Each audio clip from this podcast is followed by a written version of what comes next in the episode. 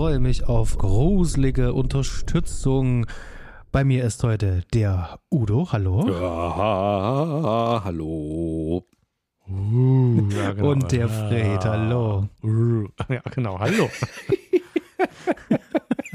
Das wird ja eine Gruselrunde hier, aber das ist ja auch richtig so im Schocktober oder Horroroktober oder wie auch immer man diesen Tober nennen will. So, so ist es und äh, wir befinden uns im zweiten Teil unserer Nacht der reitenden Leichenreihe und ja, wie ich schon in der letzten Folge angekündigt habe, sprechen wir hier heute in dieser Folge gleich mal über die drei Fortsetzungen. Sprich also, wir reden heute über die faszinierenden Filme, die Rückkehr der reitenden Leichen.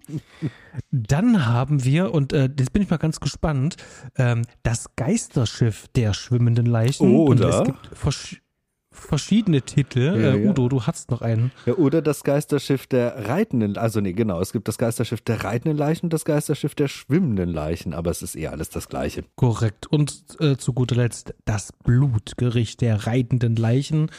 Und genau darum soll es heute gehen, um diese drei Fortsetzungen. Und wir werden das jetzt äh, so machen, dass wir jeden Film einzeln kurz besprechen. Mit Inhaltsangabe ganz kurz, was hat sich hier verändert an Cast und Crew. Und dann geben wir unsere Talking Points ab. Und nachdem wir alle drei Filme durch haben, ähm, wollen wir vielleicht einfach nochmal so ein paar Punkte abgleichen. Nämlich, wie sieht's denn eigentlich aus? Was haben denn die ganzen Teile alle gemeinsam? Stärken und Schwächen versuchen rauszufinden. Und vor allen Dingen, ähm, ja, ähm, was ist denn das Erbe der reitenden Leichen? Und gehen dann drüber ins Fazit. Das ist so der kurze Fahrplan. Und ja, wir steigen am besten gleich ein und fangen an mit dem zweiten Teil, die Rückkehr der reitenden Leichen. Den spanischen Originaltitel möchte ich euch jetzt allen ersparen. ähm, mein Spanisch hat sich in den letzten Wochen nicht verbessert und deswegen ähm, ja, wir haben es hier ähm, äh, mit der ersten Fortsetzung zu tun aus dem Jahre 1973. Das heißt also zwei Jahre nach dem Original wurde dann hier diese Fortsetzung nachgereicht. Und ähm, ja, dieser erste Teil, der hat ganz schön, ganz schön viel ähm, Furore gesorgt und vor allen Dingen volle Kinokassen. Das war ja ein richtiger Erfolg, der Film. Und da hat man sich gesagt, Mensch, wenn wir das jetzt ganz gut ins Ausland exportieren können, dann müssen wir nachlegen.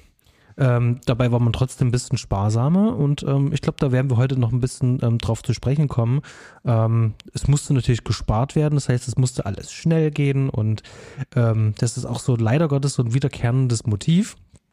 Ähm, aber sei es drum, der Film, der geht in der Originalfassung, geht er 83 Minuten, beziehungsweise in der langen Fassung dann 87 Minuten. Und dann gibt's den natürlich noch gekürzt, da würde der dann 79 Minuten gehen.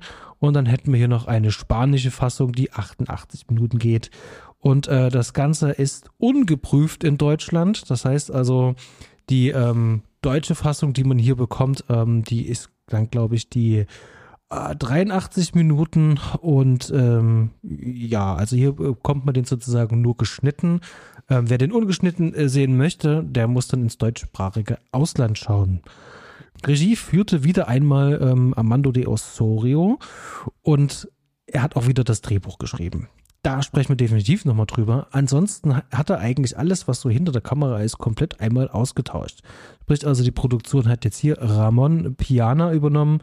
Die Musik ist trotzdem wieder von Anton äh, Garcia Abril. Und hier muss man auch sagen, ähm, wir haben es auch wieder vor allem mit dem recycelten Score zu tun. Ich bin mir gerade gar nicht sicher, ob es in diesem zweiten Teil schon ein neues Thema gab oder ob man zu 100% den Originalscore genommen hat. Da wollte ich mal ganz kurz nachfragen, wisst ihr da was?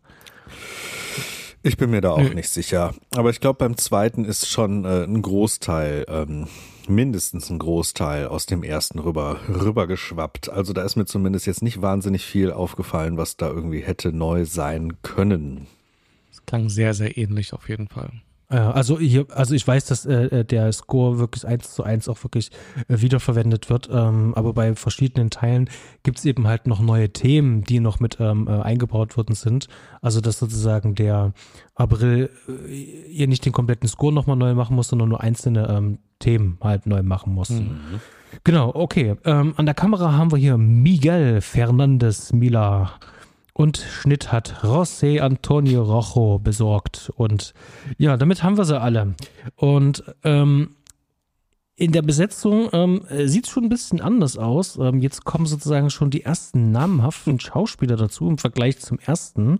Äh, Tony Kendall könnte man eventuell kennen. Ähm, ich weiß nicht, wie es bei euch aussieht. Kennt ihr Tony Kendall? Nee. Also, Fred, du? Nee, nee, ich kenne nicht. Sagt mir nichts. Hm. Also bei mir irgendwie klingelt bei dem Namen was, aber ich krieg's nicht zugeordnet. Auch wenn ich so seine Liste durchgucke, hm, hm, hm, ja. habe ich äh, so ziemlich nichts gesehen, äh, wo dieser Mann jetzt zumindest filmisch mitgemacht hat. Ähm, nee, bin ich raus. Ja, also ihr kennt vielleicht also auch so also dem einen oder anderen so Italo-Derivat ähm, ähm und, und, und, und Wiederholungsfilm, sowas wie Django zum Beispiel. Ähm, dann, wenn ich das richtig gesehen habe, ähm, äh, das Schlitzuhr vom Highway gibt es noch und der Stein des Todes, Yeti, der Schneemensch kommt, mhm. Flusspiraten am Mississippi, der Dämon und die Jungfrau. Ähm, da ist schon so ein bisschen was dabei, ähm, was man eventuell so als ja doch geekiger Filmnerd kennen könnte. Ich kenne tatsächlich keinen einzigen Film mhm. davon, muss ich sagen. Mhm. ähm, aber ich habe zumindest, ich, also ich habe nicht gesehen, aber ein paar Titel habe ich schon, schon gehört. Genau, danach, ähm, das Gesicht kam mir wiederum sehr, sehr, sehr bekannt vor, nämlich äh, Fernando Sancho, der den Bürgermeister äh, Duncan hier spielt. Ähm, der kam mir ziemlich bekannt vor. Ich konnte es gar nicht wirklich zuordnen. Erstmal Frage an euch. Kennt in ihr den Fernando, ähm, Fernando Sancho? Mm, nö. Ich habe ja auch genau Lawrence, Lawrence, Lawrence, von Arabien nicht gesehen, von daher äh, nein. Ich auch nicht und es scheint genau. der einsame zu sein, äh, einzige zu sein, der so halbwegs in dieser ewig langen Liste bekannt sein kann, also so au auffällt. Ja, keine Ahnung, nee. Genau, Lawrence von Arabien habe ich gesehen und habe es sogar auch besprochen hier beim ähm, Kollegen vom Erstkontakt, der Markus, Grüße gehen raus, könnt ihr auch mal reinhören. Ähm, daher kenne ich den auf jeden Fall und ähm, der hat auch hier äh, bei dem ein oder anderen Django ähm, einen Fortsetzungsfilm mitgemacht. Und danach wird es aber ein bisschen dünn. Hat aber tatsächlich eine riesengroße, ähm, lange Vita. Mhm. Ähm, und hat so ein ganz markiges Gesicht. Also das ist wirklich so ein cooles Charaktergesicht. Ähm, ja. Dann haben wir ähm, äh, Frank Brana, ach du meine Güte, ähm, José Canalejas und weiß der Fuchs was. Ähm, das, äh, das, das Ding ist mit den, mit, mit, mit den Namen, den Schauspielern, ähm, umso weiter tiefer wir kommen, umso unwahrscheinlich ist es, dass wir irgendjemanden kennen, deswegen erspare ich uns das jetzt. Mhm. Weißt du, was Gespräch vielleicht auch nicht wichtig ist? Was vielleicht aber noch wichtig zu erwähnen ist, ist, dass Lone Fleming hier noch einmal mitspielt. Und in dem Fall spielt sie hier dann ähm, die Mutter des Kindes, die wird hier unter dem Namen Amalia aufgeführt. Ich wusste gar nicht, ob die den Namen nennen, aber ähm, hatten die den Namen von ihr genannt? Wisst ihr das? Hm. Nee. nee kann ich auch nicht sagen, ob der Name genannt wird. Hm. Nee. Zu spezifische Fragen. Genau, sei es drum. Aber auf jeden Fall das soweit erstmal zum Stab und ähm, der Besetzung, genau. Ich glaube, der bekannteste oder zumindest für mich persönlich der bekannteste ist, ist wirklich dieser äh, Frank äh, Brana oder Branja, wie auch immer der Mann ausgesprochen wird, weil der ja schon ein paar sehr namhafte Western äh, mitgemacht hat, wie äh, The Good, The Bad, The Ugly Once Upon a Time in the West, uh, Fistful of Dollars and a Fistful of Dollars More und eben auch ein paar Klassiker des spanischen Horrorkinos wie bei Pieces oder Slugs hat er auch mitgemacht. Also da äh, zumindest konnte ich den äh, ein wenig zuordnen und da wusste ich auch gleich, das Gesicht hast du hast du klar schon mal gesehen. Welche warten das nochmal? Mhm. Ähm, der, der, spiel, der, spielt da den Howard, du musst dir mal das Bild angucken, das siehst, siehst du sofort. Das ist auch ein sehr, ein sehr charaktermäßiges Gesicht. So ein bisschen längeres Gesicht, etwas längere Nase, etwas tiefstehende Augenbrauen. Ähm, ja, ist, ist ja, ja. Ist, äh, bei dem, ist eine Charakter genau, bei dem hatte ich, bei dem hatte ich auch das Gefühl, den könnte, könnte ich kennen, aber ähm, mhm. Ah, spannend, ja. Dann daher, also die, äh, die, äh, diese Italo-Western da, ähm, hier Natty Dollar Trilogie und sowas, die mag ich natürlich äh, sehr. Da ist hier sowieso, sowieso auf, auffällig, dass hier Stab und Besetzung sehr, sehr viele, ähm, sehr, sehr viel aus dem Western-Bereich kommen. Also ja. das ähm, finde ich, das merkt man direkt und das merkt man dem Film ja dann schlussendlich auch stark an. Ja. Mhm. Hat Ja, gerade sogar im Vorgespräch. Da bin ich mal gespannt auf deinen Talking Point danach, Fred. Na klar. Genau. Ähm, dann ähm, würde ich sagen, ähm, damit wir eine kleine Grundlage zumindest für diesen zweiten Teil haben, ähm, Udo, verliest doch mal bitte die Zusammenfassung. Was geht's denn da eigentlich in der Rückkehr der reitenden Leichen? Jo, ich habe hier eine ganz kurze Zusammenfassung gefunden äh, von einem äh, Gerald Kuklinski, äh, findet man auf der Seite italocinema.de und die lautet 500 Jahre nachdem aufgebrachte Dorfbewohner den blutrünstigen Templern des nahegelegenen Klosters Bersano den Gar ausmachen, äh, Anmerkung von mir und auch noch äh, die Augen ähm, die Augen zunichte machen. Weiter geht's hier. Veranstaltet das Dorf ein Fest, um diesen Anlass aus ferner Vergangenheit zu feiern. Doch auch die Templer, welche durch den Genuss von Blut und Menschenfleisch unsterblich wurden, wollen ihren Jahrestag und so steigen sie aus ihren Gräbern und fallen über das Dorf her. Ja, sehr kurz, sehr knapp, äh, mhm. aber trifft's. Gehe ich mit. Ähm, ich ich frage gleich mal ähm, ähm, vorneweg, wie hat euch denn der Film gefallen? Also ich habe Teil 2 als ersten geschaut, so dass da das noch für mich so einen gewissen Neuigkeitswert hatte. Es ist ja nur überhaupt nicht mein Genre und auch nicht, ähm, habe jetzt auch keine Affinität zu so ganz kleinen Nischenfilmen.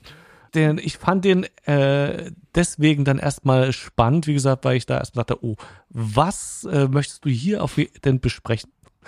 Ähm, die, äh, die Musik, also äh, viel, vieles, was wir im ersten Teil ja schon gesagt haben, trifft auf den Teil ja auch zu. Ähm, faszinierend. Äh, die Leichen, äh, die Atmosphäre, aber auch das dürftige Schauspiel, ähm, die für, in meinen Ohren nervige oder, oder verwirrende Musik, ähm, wenn die so gedudelt äh, hat. Ja, da war ich erstmal verwirrt, aber hab gespannt äh, verwirrt zugeschaut, was da passiert eigentlich. Und habe es versucht zu verstehen. ja, und äh, danach habe ich erst den ersten Teil geschaut und mit dem haben wir gesprochen. Was sagt ihr dazu? Äh, ich muss sagen, ich glaube, wenn ich jetzt so alle vier Filme in Reihe betrachte und so die unterschiedlichen Stärken und Schwächen mir mal ein bisschen näher unter die Lupe nehme, muss ich schon zugeben, dass ich den zweiten Teil, glaube ich, am stärksten und am dichtesten finde. Ich finde, der ähm, da passt das Genre einfach perfekt. Dadurch, dass es sowohl halt diesen Gruselaspekt hat, als auch eben einen ganz enormen äh, Western-Einschlag. Ähm, ich mag dieses studiomäßige Setting äh, in diesem Dorf sehr gerne. Und da finde ich auch ganz gut, dass das vom ersten alles was umgeschrieben wurde. Ich finde den äh, ein gutes Stück zackiger als den ersten. So ganz generell hat der ein besseres mhm. Pacing, einen besseren Flow, geht für mich viel, viel äh, besser rein und besser durch ähm, und macht mir halt auch inhaltlich mehr Spaß, weil wirklich verschiedene Ebenen vorkommen und die Charaktere auch wirklich was zu tun haben, weil es dann auch eine Liebesbeziehung gibt, es gibt Eifersüchteleien, äh, ne, weil, ähm, weil die Frau des äh, Bürgermeisters den Bürgermeister da abhaut mit, mit dem anderen Kerl und dann äh, werden dem auch Schläger auf den Leib geschickt und so. Also da passiert endlich mal mehr als nur äh, langsame Leichen tappern durch die Gegend und wollen äh, Menschenfleisch. Ähm, und ich finde mhm. das auch hier mit dem Showdown äh, alles eigentlich ziemlich gelungen. Also ich muss sagen, äh, Daumen nach oben. Ich glaube, von, äh, von den Vieren ist das hier mein Liebster. Basti, wie geht's dir? Ja, ich finde den Film tatsächlich auch sehr, ähm, du hast es eigentlich ganz gut schon gesagt, ähm, der ist, äh, sehr on point, der ist sehr knackig, der ist tatsächlich äh, etwas dichter insgesamt halt, auch das merkt man aber auch im Drehbuch, also hier habe ich so richtig so das Gefühl, ähm, äh, dass der sich nur auf den Hosenboden gesetzt hat, gesagt, okay, ähm, wir müssen hier mal die Dramaturgie verbessern. Mhm. Und weil er das Drehbuch hier aber auch alleine geschrieben hat, muss man wirklich sagen, also gehört mit hier zu den stärkeren Arbeiten drehbuchseitig. Und ähm, du hast es auch schon gesagt, diese ganzen ähm, Figurenbeziehungen, dann gibt's da äh, Streitereien. Ähm, hier ist sogar auch Humor drin, der ist auch gewollt, der ist nicht unfreiwillig, mhm. sondern der ist wirklich richtig ja, gewollt. Ist, ja. Mhm. Und ähm, natürlich halt auch das gewisse Maß an Nacktheit, was halt da drinne ist, mhm. ähm, bis hin zu äh, diese ganzen äh, ähm, Anspielungen auf ähm, Literaturklassiker, bis hin zu sowas wie ähm, der Glöckner von Notre Dame und, und, und weißt, äh, weißt du toll, was äh, so eine alten ähm, ähm, Gothic-Novellen und Gothic-Bücher und sowas halt, da merkt man dann eben halt schon, wo er sich halt bedient hat dran. Und ich finde das eigentlich wirklich ganz gut. Und ähm, was mich tatsächlich ähm, so insgesamt einfach nur so ein ganz kleines bisschen so, ähm, so rausreißt aus so einer schönen Gruselstimmung wie aus dem ersten, ist halt einfach, es ist halt ein Set. der Vorteil bei Sets ist natürlich halt, dieser Film sieht natürlich halt auch wahnsinnig toll äh, geleuchtet halt aus. Also was heißt wahnsinnig toll, aber er sieht eben halt so gut geleuchtet aus, dass er den ersten so ein bisschen so in den Schatten stellt. Der sieht hier mhm. wertiger aus, das sieht technisch perfekter aus und man merkt dann eben halt auch, da kann die Kamera auch viel mehr machen, wenn man in Sets ist. Dann kann man ein paar schöne Longtakes machen. Ähm, also so insgesamt ähm, ist es schon cool und man merkt auch immer jedes Mal, wenn die dann wiederum draußen drehen, ähm, müssen die natürlich dann dort draußen die Leute wirklich mit Licht bewerfen. Da gibt es so eine Szene da in diesen ähm, wo die da draußen äh, ähm, sich heimlich treffen bei diesen Steinfelsen da irgendwo draußen. Und da ähm, sieht man tatsächlich dann auch noch, ähm, ähm, dass da Licht auf die geworfen wird, weil irgendjemand läuft da äh, durchs Bild äh, und das wirft dann natürlich einen Schatten von der Crew ähm, auf dieses Set. Das finde ich schon ganz witzig. Mhm. also insgesamt kann ich sagen, ich hatte so meinen mein Spaß mit dem Film. Ähm, Gerade auch, weil da noch so ein bisschen so der Humor noch mit reinkommt. Und ja, mhm. also das in aller Kürze zu dem zweiten Teil. Mhm. Jo, ich finde auch ganz schön, dass es auch ein bisschen noch eine politische Ebene darin gibt. Also wirklich, äh, ich glaube, alle Ideen, äh, die Osorio hier äh, auf, dem, auf dem Zettel hatte, und ich glaube, das war eine ganze Menge, die hat er alle in dieses eine Ding hier reingepackt. Also weit, weit mehr als im ersten.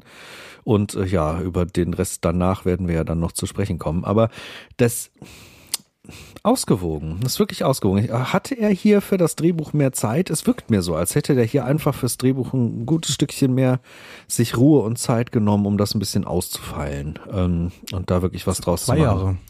Jahre. Ja, ja, die hat er genutzt. Schön.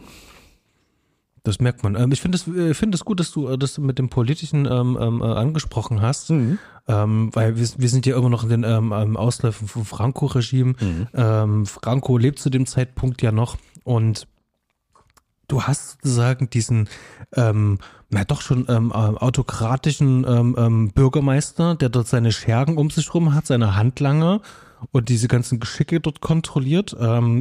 Das finde ich schon, kann man schon ähm, als äh, politischen Seitenhieb kann man das schon, schon sehen und betrachten. Vor allem auch, äh, der wiederum hat ja auch einen Vorgesetzten, der mir partout nicht glauben will, dass da hier so jetzt ein paar Leichen gerade unterwegs sind. Ähm, Na gut, mhm. äh, kann ich den Minister ja ein bisschen verstehen, dass man da erstmal skeptisch ist. Und also mhm, wirklich ja. Äh, einfach eine nette humoristische Einlage. Ich fand die ganze Geschichte mit dem Minister ist natürlich ein bisschen ja. herrlich blöde, aber herrlich blöde und wirklich unterhaltsam, muss man sagen. Also aber das gefällt mir sehr. Ja, gut aufgelockert mit der ähm, Sekretärin und sowas, die da noch so ein paar Gags mit reinbringt. Ja, mhm. was hatte, war ein bisschen zotig, aber äh, ja, ja, das hatte so ein bisschen was von Sexklamotte. Mhm. Ähm, Gerade wenn unser ähm, heißgeliebter Pedro aus dem ersten Teil ähm, hier wieder mitspielt, und ähm, äh, die junge blonde Dame besucht zum Beispiel. Mhm. Das war alles ein bisschen ähm, einfach nur in den Film reingeschrieben, damit man noch ein bisschen Nacktheit hat und noch ein paar Opfer mhm. dann später natürlich. Was er aber auch immer wieder reinschreibt, und das stört mich ein bisschen, ist immer, also hier, hier ist es der Bucklige, ich glaube Murdo heißt er. Mhm. Ähm, das hat er ja in irgendwie jedem Film, hat er so eine Person, die so ein bisschen äh, aus, aus dem Rahmen fällt. Ähm, und also Im, hier in dem zweiten hat mich der Murdo wirklich etwas gestört. Ähm, ich weiß nicht, äh, es ist irgendwie, ich weiß nicht, warum er das immer wieder reinschmeißt. Irgendwie scheint das damit zu haben, dass es halt einen gibt im Dorf, der äh, der von den anderen niedergemacht wird, der irgendwie, ne, der, also da so eine Sonderstellung hat und ich finde hier ja. tut, tut er dem Film nicht viel Gutes irgendwie. Und das ist mir später äh, in der Reihe auch nochmal aufgefallen. Im vierten kommt das auch nochmal vor, so eine Figur. Auch da finde ich, tut die Figur dem ganzen Film nicht unbedingt was Gutes. Aber so hat Osorio immer wieder seine Trademarks, die er durchzieht, ne? Und äh, das ist, das ist eine Trademark, die sich hier durch die Reihe wirklich durchzieht, ja. Ja. Im, im Geistesschiff habe ich keinen gefunden, der, der richtig äh, würdig ist. Erinnere ich mich Stimmt. nicht. Aber ansonsten, ersten, zweiten, vierten Teil gibt es immer so einen mhm. in Schrägen. Ich fand witzigerweise, ähm, der, ich, ich dachte zuerst an Bruce Dickinson vom Gesicht her, von Sänger von Iron Maiden irgendwie. Jo, jo. Hatte der so Anleihen. Ja. Ähm, mhm. Aber, äh, also das ist ja so ein bisschen das so Klöcknerartig, ne? Das hattest ja. du irgendwie schon gesagt, ja. Basti, ne? Und insgesamt finde mhm. ich, hat der Film so, ähm, ich habe es leider nicht, ich habe es jetzt nicht genau analysiert, aber der wirkt sich äh, sehr wie an einem klassischen Drama ähm, äh, von, äh, orientiert von der Figuren- und Story-Konstellation. Mhm. Also da hast du halt diesen äh, Virtu, also diesen, ich mir fällt jetzt leider nicht das Beispiel ein, vielleicht euch ja, den hat mir öfter auch im klassischen da äh, Drama, wo der, der so halt ähm, so eine Prophezeiungsrolle spielt oder irgendwie so mhm. ähm, mhm. die es unheimlich reinbringt. Dann hast du ja eine Figurenkonstellation, du hast den bösen Bürgermeister, seine Frau äh, geht mit dem, der neu äh, kommt, fremd äh, und aber eigentlich hat die einen heimlichen Verehrer, der gleichzeitig der beste ähm, der beste Freund oder der Handlanger vom Chef ist und der da die ganze Zeit schon auch auf sie scharf ist. Das ist so eine schöne äh, Telenovella-artige, aber ich finde, also stark konstruiert, aber irgendwie macht Spaß in dem Film. Da so das, äh, ja, wie da sich so ein bisschen äh, Drama, Beziehungsdrama ergibt. Ähm, es ist schon, schon fast theatermäßig, ne? Und auch da musste ja, ich genau. wieder an viele, viele Western denken, wo, wo es auch solche Zwei- Ex- ja, und Dreiecksbeziehungen genau. gibt, ja. Hm? Und da, da merkt man ja auch wirklich, dass der da auch ähm, tatsächlich fähige Schauspieler hatte, die das dann auch umsetzen können, auch mit Leben mhm. füllen können. Denn beim ersten waren ja dann doch doch viele LaiendarstellerInnen und da merkt man dann doch schon, dass die dann halt nicht so gut damit umgehen können.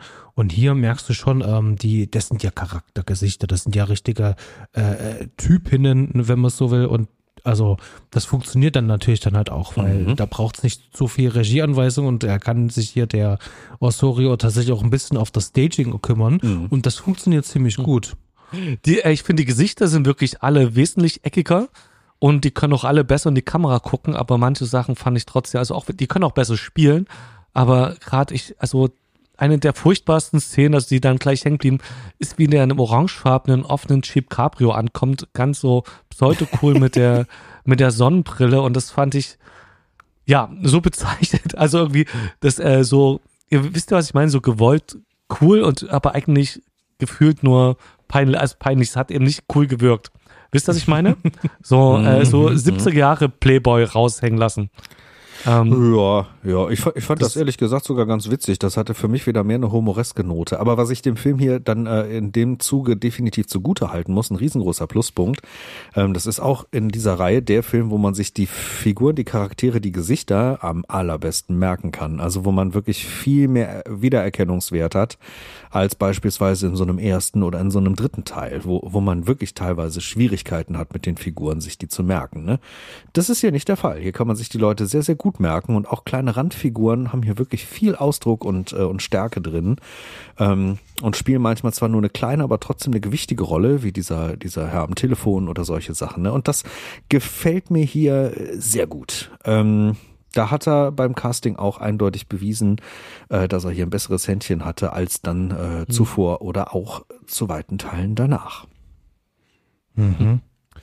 Was ich äh, persönlich sehr interessant finde, insgesamt hat auch bei der Reihe, aber das merkt man eben halt auch hier, dass es so keine klassische Fortsetzung ist im herkömmlichen Sinne, die sozusagen ähm, äh, direkt an den ersten anknüpft, sondern dass man es ja eigentlich, wenn man es so will, mit einer Neuinterpretation dieses Stoffs einfach zu tun hat. Und ähm, das wird sich jetzt durch alle weiteren Teile dann auch durchziehen, dass ähm, jeder Film für sich genommen einzeln stehen kann und eine eigene Geschichte erzählt, eben halt rum um diese ähm, reitenden Leichen. Und da wird dann eben halt auch diese Geschichte eben halt ganz anders erzählt. Und ähm, ich fand hier zum Beispiel ähm, diese, diese ähm, gleich am Anfang, ähm, diese ähm, Entstehungsgeschichte, wie die zu diesen ähm, reitenden Leichen ja dann werden, also diese Templer. Äh, das fand ich hier auch schon ganz schön drüber. Ich weiß nicht, äh, könnt ihr euch noch ein bisschen äh, erinnern an diese ähm, Eröffnungsszene, ähm, wie die dann dort am Kreuz ähm, gefesselt werden genau, und dann ähm, sowas, ne? und, mhm. und dann ver verbrannt werden und ähm, ja. ich glaube die Augen auch noch ausgestochen. Genau, genau, auch ausgebrannt, aber leider nicht so wahnsinnig mhm. gut getrickst, nicht so wahnsinnig gut gemacht, ist mir da aufgefallen. Also die Szene ist wirklich ein bisschen, ja, ein bisschen vergurkt an manchen Stellen und auch vom Schnitt her war das ein mhm. bisschen komplex. Ich wollte aber kurz noch darauf eingehen, was du gesagt hast mit den vier Filmen. Äh, das sehe ich auch so. Ich musste sogar interessanterweise an die Alien-Reihe denken und nicht, dass ich jetzt die äh, Qualitäten der Alien-Reihe mit den Qualitäten dieser Reihe hier in äh, Waage setzen möchte. Darum geht's gar nicht. Mhm. Aber es ist ähnlich, dass hier eigentlich viermal ähm, also äh, Osorio hat hier eigentlich viermal den gleichen Film gedreht, nur in unterschiedlichen Genres und mit unterschiedlicher Gewichtung, unterschiedlichen Nuancen und hat immer mal wieder mhm. so ein mhm. bisschen am Gesamtkonzept gefeilt. Und deshalb musste ich so ein kleines bisschen daran denken, ne, dass, dass er mit seinem Erstling halt das Ganze aus der Wiege geholt hat, was ja doch irgendwie ein sehr, sehr langsamer Gruseler ist. Das zweite hier eher der, äh, der doch recht klare Westernfilm. Äh, Im dritten mhm. ist es mhm. dann ja eher dieses Geisterschiff-Ding, dieses, äh, dieses äh, wirklich klassische Geistergrusel-Thema. Und der vierte hat da nochmal so, eine, so einen ganz eigenen Kniff drin durch das Setting ähm, und bringt da nochmal so ein, so ein gutes Stück mehr Drama rein, ein gutes Stück mehr äh, Mythologie rein und so. Also das finde ich ganz spannend, mhm. dass er sich eigentlich dasselbe Konzept genommen hat und immer wieder neu durchdacht und neu entwickelt hat und eigentlich trotzdem im Kern äh, sehr ähnliche Filme gedreht hat, die dann halt dennoch auf der Leinwand sehr unterschiedlich wirken. Ja, das sehe ich auch so. Und ich mhm. finde das auch äh, mit diesem, ähm, das ist so der, ähm, der, der Western unter diesen vier Filmen, das, das sehe ich, das mhm. sehe ich auch so. Das, das ist eigentlich ein sehr schöner Punkt. Mhm. Ähm, ich weiß nicht, wie es äh, bei euch aussieht. Ähm, ähm, habt ihr noch ein paar Talking Points zum zweiten Teil? Gar nicht mal ganz explizit. Nee, also ich glaube, da würde ich eher dann nochmal dann im Gesamtgespräch, wenn man nochmal alle beleuchtet, ein bisschen drauf eingehen. Aber mhm. so, so ganz generell einfach ein schöner, äh, schöner Film. So, rund, äh, den würde ich, wenn mich jemand fragt, welchen Teil der Reihe soll ich gucken, wenn ich nur Bock auf einen Film habe, würde ich, glaube ich, diesen hier empfehlen. Ah, cool. Ja. Ähm, für alle äh, da draußen, ähm, die ähm, ja, ja zuhören, vielleicht noch ein kleiner Hörtipp über den zweiten Teil, hat etwas ausführlicher das Bahnhofskino gesprochen. Da könnt ihr gerne auch mal ein Ohr dort riskieren. Aber erst nachdem ihr die Folge hier gehört habt. Gruß an die Kollegen. Gut, dann steigen wir gleich mal in den dritten Teil ein.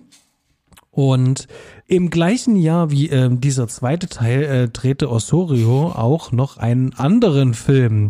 Der Film heißt Inferno des Grauens.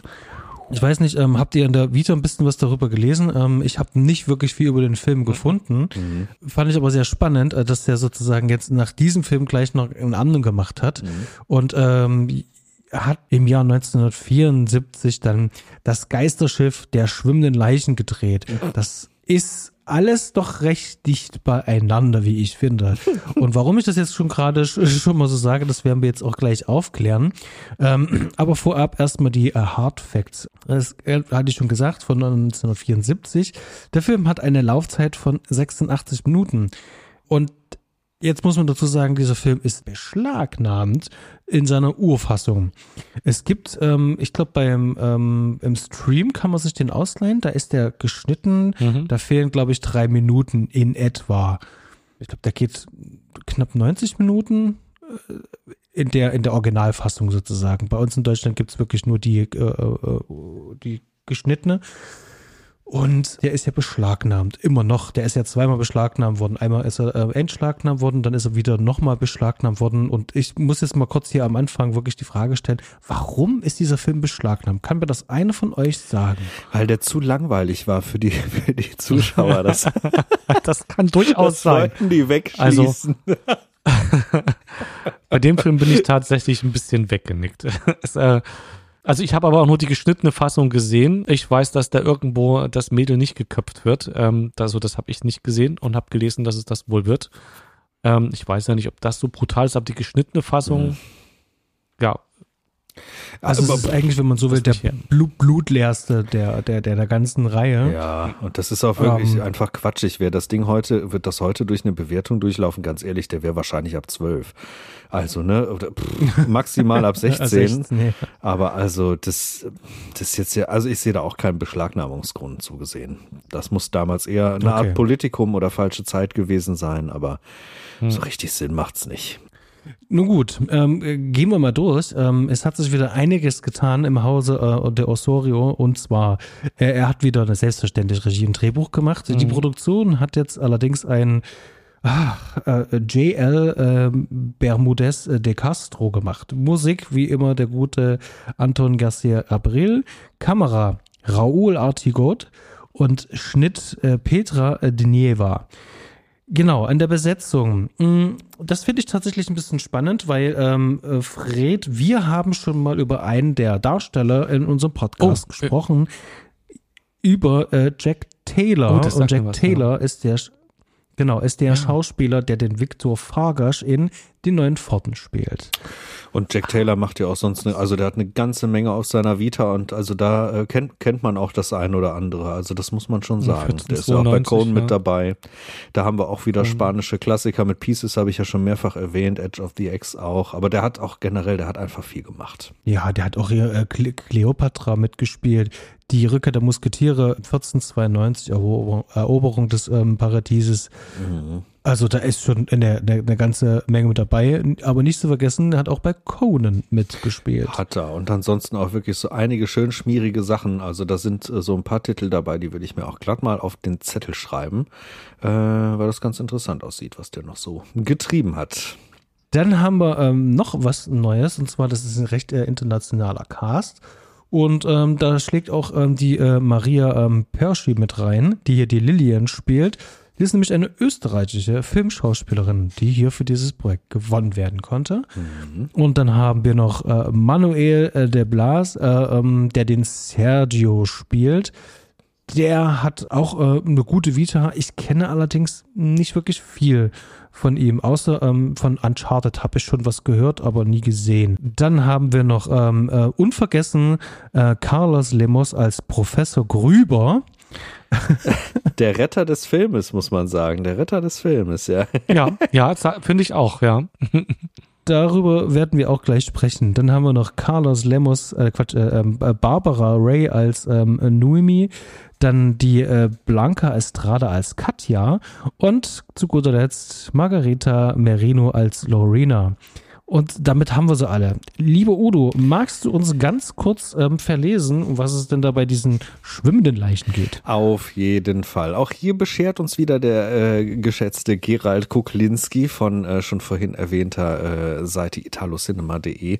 Äh, der versorgt uns hier mit dem Kurzinhalt. Und dieser Inhalt lautet, das Model Noemi sorgt sich um ihre Freundin und Mitbewohnerin Kathy, die verschwunden ist, seit sie einen Anruf von der Fotografin Lillian erhielt erhielt. Nur widerwillig gesteht Lillian ihr, dass Kathy für einen äh, geheimen Werbestand engagiert wurde.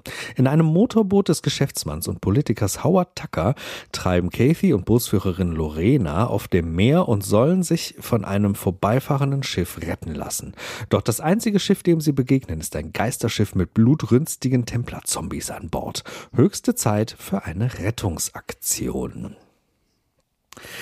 Ja, jetzt muss man erstmal sagen, also Osorio, äh, der hat's geschafft, äh, beim Vorgänger alle Ideen aus einer großen Liste in einen Film zu packen. Und hier hat er das Gegenteil gemacht. Hier äh, ist das Ganze nämlich eher ein bisschen ideenarm. Aber ich muss sagen, der ganze Start in diesem Film, das finde ich ist noch einer der, äh, einer der größten, stärksten Punkte. Ähm, nämlich dieses ganze Setting mit, äh, mit dem Model-Set und die dudelige Musik, wie der äh, Fred sagen mhm, würde. Ich mag die ja, ich mag genau. die ja ausgesprochen gern und finde, das ist ein, ein riesengroßer Pluspunkt der Reihe.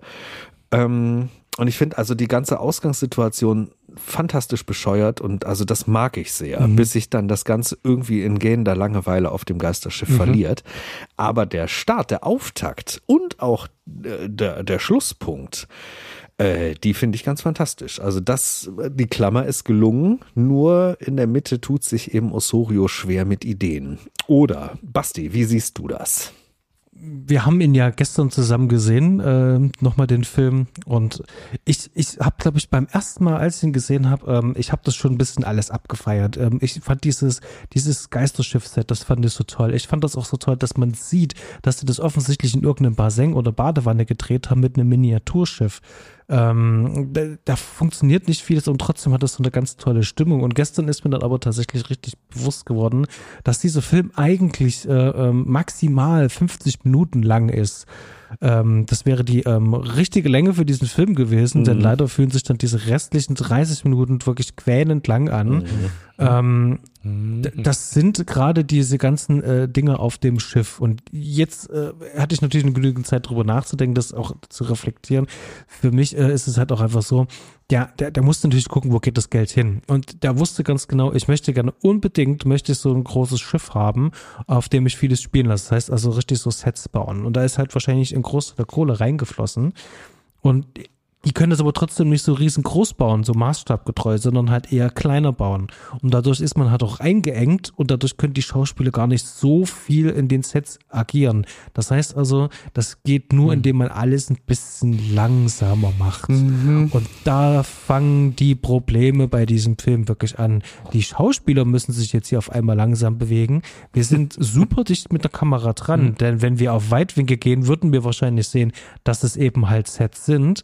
Und äh, die äh, äh, Leichen äh, haben jetzt natürlich dann nicht, nicht mehr sozusagen dieses, dieses Bersano, dieses aus diesen Gräbern aussteigen, sondern das sind eben halt äh, einfache blöde Särge und das, das, das verpufft ein bisschen. Und das ist schade, weil ich es gleich, gleichzeitig eigentlich cool finde. Die Idee, die Vorstellung, was es in meinem Kopf macht, die ist fantastisch, die ist toll. Und ich finde auch die Kulissen und Sets, die, die sind alle fantastisch in diesem Film.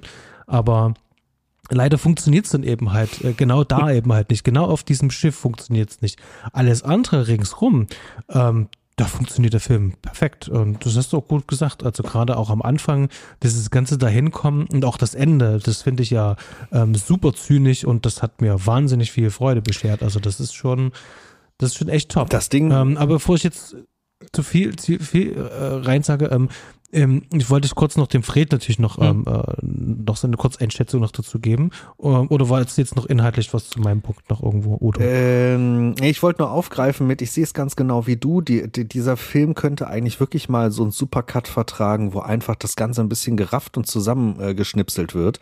Und wie du schon gesagt hast, so rund auf 50 Minuten äh, zusammengesäbelt. Und dann wäre das hier vielleicht wirklich ein richtig, richtig starker Film, der hier drin liegt, ähm, ohne diese ganzen Streckungen und so weiter das kann ich mir total gut vorstellen. Oder sagen wir maximal eine Stunde, aber wirklich im äußersten Falle. Und dann wäre das hier eine, eine, eine richtig runde Nummer. So, äh, Fred, wie hm. hat dir denn bitte das Geisterschiff der vor sich hin blubbernden Leichen gefallen? Ich glaube, wenn ich die ganzen Superlative rausnehme, die ihr benutzt habt, dann könnte ich mich anschließen. also Fandst ähm, ihn so gut, ja?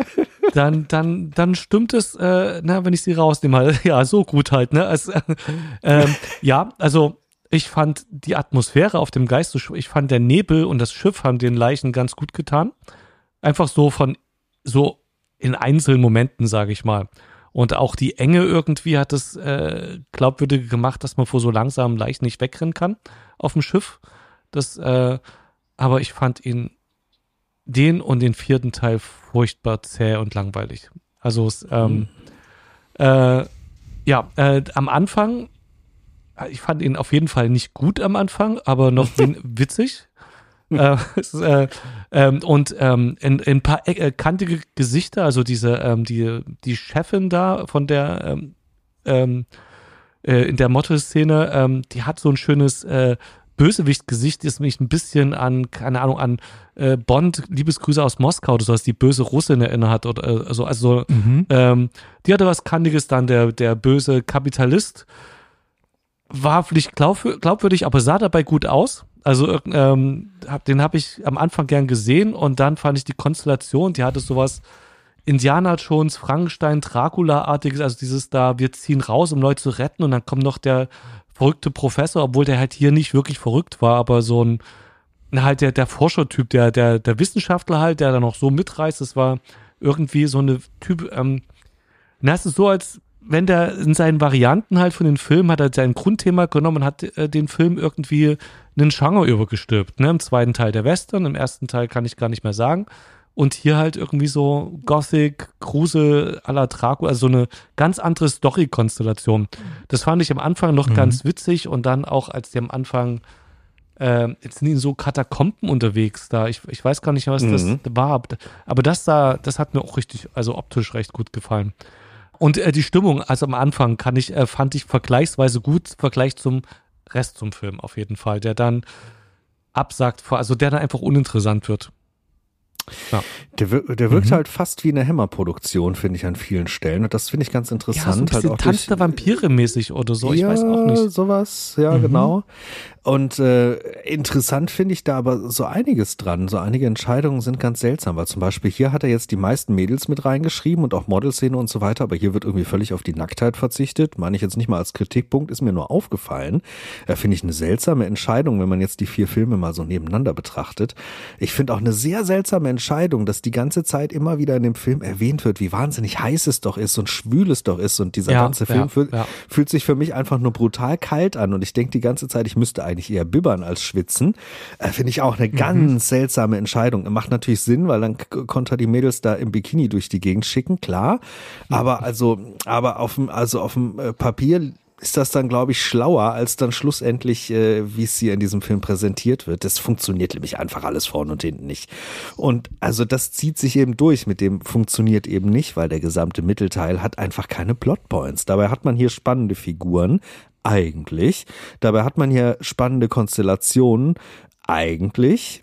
Es wird mhm. einfach nur nichts daraus gemacht. Also den Professor zum Beispiel, den finde ich wirklich den Retter dieses Films, weil der als äh, schon quasi Comic Relief Charakter wirklich einen schönen Humor und auch ein bisschen Tempo damit reinbringt und das Ganze so ein bisschen nach oben zieht. Äh, oder die ein oder andere etwas skurrile Szene, wie auch mit dem Radio, was ja auch so ein Trademark von Osorio zu sein scheint. Ähm, aber schlussendlich geht das alles nicht auf, äh, zergeht in Langeweile und ich, Fred, ich kann vollkommen nachvollziehen, warum du da weggenickt bist. Also ich musste das Ding jetzt dreimal sehen, um mich an genug erinnern zu können und um mit euch darüber zu sprechen. Denn ganz ehrlich, nach dem ersten Mal war alles nach einer halben Stunde wieder weg der Film bleibt nicht kleben und das, ja. also bis auf den Anfang vielleicht und so das, das letzte Bild, aber der, der passiert einfach viel, viel, viel zu wenig, als dass man sich das in irgendeiner Art und Weise wirklich ernsthaft merken würde und das finde ich dramatisch. Ähm, Basti, hattest du dasselbe mhm. Problem äh, nach dem ersten Mal, den du diesen Film gesehen hast? Hm, beim ersten Mal war ich tatsächlich ähm, von der von von dieser Gesamtstimmung so ein bisschen so eingelullt und jetzt ist es wirklich so, dass ich, wenn man das schon einmal gesehen hat, dann achtet man natürlich verstärkt auf die anderen Sachen und hier funktioniert ganz vieles nicht. Hm. Und meine ähm, steile These zu diesem Film ist, der hat hier kein vollständiges Drehbuch gehabt, sondern der hat hier definitiv, also das heißt definitiv, der hat hier mit einem Treatment gearbeitet. Mhm. Das heißt also, der hat sozusagen die Grundstruktur äh, dieses Films hat er gehabt hat aber viel ins, äh, äh, improvisiert und das merkt man vor allen Dingen auch an dem Doktor. Also gerade diese Szene, ähm, wo der in diesem komischen, merkwürdigen Büro ist, ähm, äh, wo er mehr oder weniger sozusagen das mit diesem Geisterschiff schon irgendwie ähm, ähm, erklärt und zu diesem Zeitpunkt ähm, weißt du noch gar keiner irgendwie was davon und der bringt das da schon mit rein, denkst du, okay, das ist jetzt aber super weird halt reingeschrieben. Ähm, das ist nicht durchdacht, das ist auch nicht clever. Und ähm, dann darf der natürlich ganz schön viel chargieren. Ähm, also da knarzt ganz schön im Gebälk. Und dann sind natürlich so eine Sachen drin, ähm, so die typischen Trademarks, die er einfach reinbaut. Ähm, wir haben ein cooles Set, wir, wir können hier in einem Krematorium drehen. Also das, was du in diese komische Halle da meintest, Fred, diese Katakomben, mhm, genau. das ist ja äh, Krematorium. Da habe ich schon zu Udo gesagt, das erinnert mich hier ein bisschen an Phantasm. Mhm. Ähm, die, die ja, hatten genau, sozusagen genau, ja. eine coole Location eine coole Location. Was können wir da, da machen? Na, wir können ja vielleicht, äh, ähm, vielleicht können wir das so machen, dass äh, eins äh, ähm, äh, der Mädchen vielleicht irgendwie unten eingesperrt wird. Und dann äh, kommt sozusagen die unnötigste Szene des gesamten, ähm, gesamten Reihe, nämlich diese Vergewaltigung. Ach ja, genau. Da unten, die da unten stattfindet. Und die ist halt einfach, also das ist halt einfach bescheuert. Das ist richtig unnötig. Das wäre, es, es, tut nichts für diesen Film, gar nichts für diesen Film. Und viel schlimmer ist ja auch noch, dass die danach ja dann auch noch zusammen noch auf dem Boot sind. Und ähm, da wird mehr oder weniger getan, als, als wäre da nichts passiert. Und das ist alles, also das ist ein riesengroßer, riesengroßer Mist ist das. Und das ist natürlich schade, wenn man sieht, äh, was der zweite da eigentlich gemacht hat ähm, wie viel Mühe der sich zumindest äh, drehbuchseitig gegeben hat. Und dann ja, hast du hier dann hat natürlich diese ganzen Logiklöcher, diese ganzen Plotholes, wie der Film ähm, sich äh, äh, ähm, erklären muss. Und dann müssen die das mit diesen Funkgeräten zum Beispiel. Ich weiß nicht, ob ihr euch noch drin entsinnen könnt, dass dann sozusagen immer zu diesem Boot gefunkt wird und ähm, da wird eben halt auch mal gefunkt, wenn keiner auf der anderen Seite ist. Ja. Ähm, Hauptsache, wir können die Exposition vorantreiben hier. Und also der Film ist faul. Und das ist das, was ich vor uns auch schon gesagt habe. Der hat ja 73, hat er ja zwei Filme gedreht. Und ich bin mir ziemlich sicher, ähm, ähm, nachdem der den anderen Film auch abgedreht hatte ähm, und die Produzenten schon gesagt haben, ey, äh, du kannst gleich nachlegen, dann hat der sozusagen ein bisschen Geld in die Hand bekommen, dann hat er Sets gebaut und hat sich so ein bisschen auf den Erfolg der anderen zwei verlassen und hat dann eben halt den gemacht. Und es gibt ein Interview mit ihm, da wird er zum Beispiel auch mal befragt, ähm, ähm, dieser Einsatz von diesen äh, von diesen Baseng, von diesen Booten. Da wurde kolportiert, dass das äh, von den Seiten der Produzenten eben halt so gemacht worden ist ähm, und äh, man ihn überrascht hat, aber er wusste es zu dem damaligen Zeitpunkt schon, dass die diese Boote verwendet haben und hat damit kein Problem, weil der Film ja trotzdem funktioniert und ähm, ich weiß nicht, ob das alles so eine coole Entscheidung war. Also mh, mm, also hier ist ähm, ähm, einiges baden gegangen bei dem Film. Ja, das ist eigentlich baden schade. Ne? Im, End, Im End, wenn man nämlich da drauf guckt, äh, hinter dem ganzen Ding steckt eigentlich ein schöner Film, der das hätte sein können. Ein wirklich schöner Film, der das mhm. hätte sein können. Mit ein bisschen mehr Geld, mit ein bisschen mehr Mühe, mit ein bisschen mehr äh, Schweiß und Energie und Ideen ins Drehbuch, mit ein bisschen mehr Aufwand, was, was das Set angeht und einfach so von, von allem eine ganze, ganze Spur mehr oder eben halt ordentlich runtergekürzt, dann, äh, dann wäre das vielleicht gut geworden. Aber so ist es für mich definitiv mit Abstand der schwächste Teil dieser Reihe. So. Muss ich hm. sagen. Traurig was mir aufgefallen ist, also was mich an den ganzen anderen Filmen stört, ich weiß nicht, ob es in dem Film nicht aufkommt, äh, oder immer wieder rausgebracht hat von Anfang an, war, wenn diese Skeletthand aus der Gruft rauskommt. Das kommt mhm. ja ein paar Mal in jedem Film vor. Und ich weiß nicht warum, irgendwie fand ich das. Ich habe so das Gefühl, ich weiß jetzt, was du willst, aber ich sehe auch äh, vor mir den Typen, der da gerade in der da drin steckt und halt für den Film die Skeletthand rausschiebt. Also irgendwie ist das so ins, äh, gemacht, dass ich halt nicht reinrutsche in den, in die, äh, in den Film, in das Imaginäre, was da, wo ich rein ist, sondern ich bin am Filmset und sehe halt, wie es gemacht wird, weil das einfach so eckig ist, also wisst so ungelenk. Wisst ihr, was ich meine? Mhm. Ja, voll, so, ähm, ja, ja, auf jeden das, Fall. Äh, genau, und das äh, ja, ähm, das, man kann es halt als witzig sehen, aber es, es stört halt, um, also mich zumindest reinzukommen. Und in dem Film ist mir aufgefallen, dass ich glaube zumindest die erste Szene, wo die Hand aus dem Sarg rauskommt, haben die das anders gemacht. Da fährt die irgendwie auf die Kamera zu. Das hat mich gefreut. Ich mhm. weiß nicht, ob ihr wisst, was ich mhm. meine, aber es war irgendwie dynamischer gemacht. Na, also hier, hier konnte aber ja nicht die Szenen ähm, aus dem ersten Teil nehmen, weil das ist nämlich zum Beispiel auch ähm, so ein Kritikpunkt von mir, was diese Reihe durchzieht, dass halt äh, diese ähm, ähm, ähm Leichen äh, erheben sich aus ihren Gräbern immer eins zu eins äh, mhm. für jeden Film aus ja. dem ersten einfach genommen wird. Mhm. Und das geht natürlich hier nicht. Das musste man hier neu machen. Und was hier auch neu ist, ist natürlich halt ähm, dieser Widderkopf, äh, dieser Widderdämon da, der, der jetzt sozusagen ähm, ähm, hier verehrt wird, dieses Böse da halt. Ähm, und das, das Ganze hat auch so eine ähm, fliegende Holländer ähm, ähm, ähm Unterbaugeschichte ja. drinne, dass, dass du sozusagen dann die auf ihrem Schiff da auch dieses ganze Gold haben von den ganzen Raubzügen und sowas.